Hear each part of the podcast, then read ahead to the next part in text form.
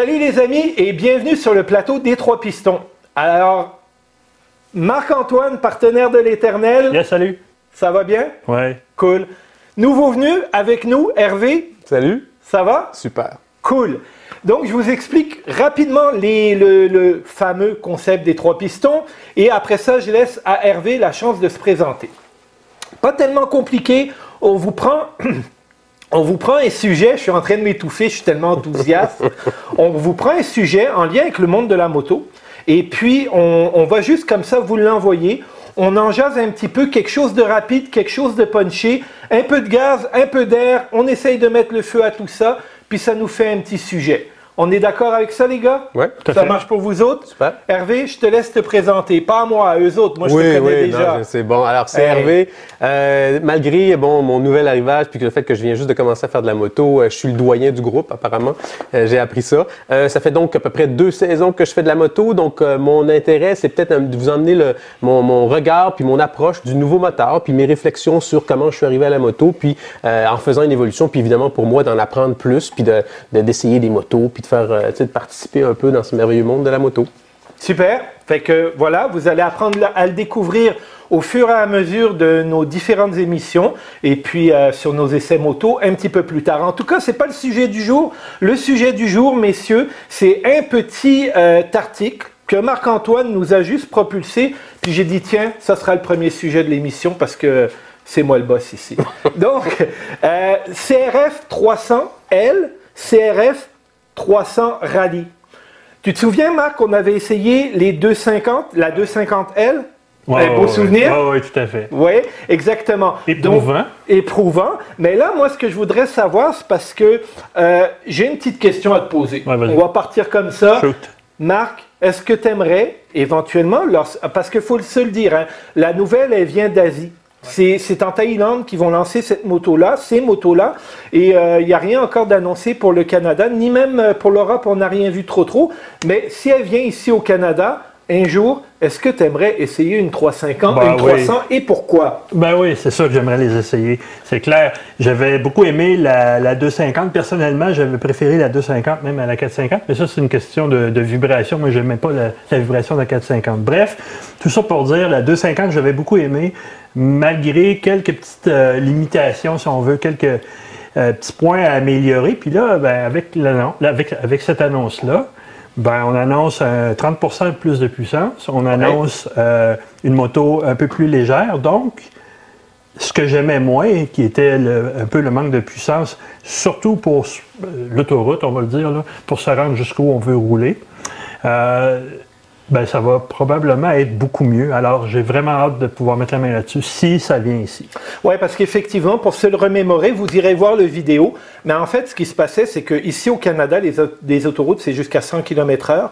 Les camions sont barrés à 105 et sincèrement, à 6 pieds, 250 livres, on va se le dire, là, atteindre 110 sur cette moto-là, c'est un exploit. Oh, Il faut ouais, avoir ouais. la position de Batman, comme ça, sur la moto. Et puis, euh, c'était pas le fun de ce côté-là. Non, faisait, on se faisait secouer comme des feuilles. au oui, c'est ça, exactement, dans les vibrations, des, dans, dans l'air des camions. Mais te souviens-tu aussi de deux aspects de la moto qu'on avait trouvé euh, un petit peu comme ça? euh, C'était? Ouais, on avait trouvé, euh, ben, en fait, on avait trouvé un peu une limite au niveau du cadre là, qui était peut-être un peu flexible. Ouais. On se rendait compte de ça. C'était quoi l'autre déjà? La suspension? La suspension. Euh, Une suspension un petit peu molle. Ouais. Ben, bonne nouvelle dans ce qu'on a lu, c'est que la suspension upgradée, quelque chose de, de, de plus, de, plus, euh, de plus hors route, on va dire, et un châssis revisité. Donc, on a un châssis revisité, une belle suspension, et puis, euh, et puis un moteur avec un petit peu plus d'agrément. Ouais. Ça nuira pas à personne.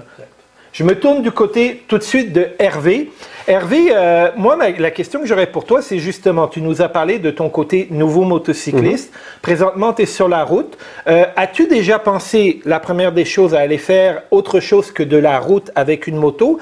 Deuxièmement, en quoi une petite 300 pourrait t'intéresser alors qu'il y a euh, des moteurs beaucoup plus performants ou beaucoup, qui offriraient beaucoup plus de puissance, on va dire, à, à l'image de ton 650?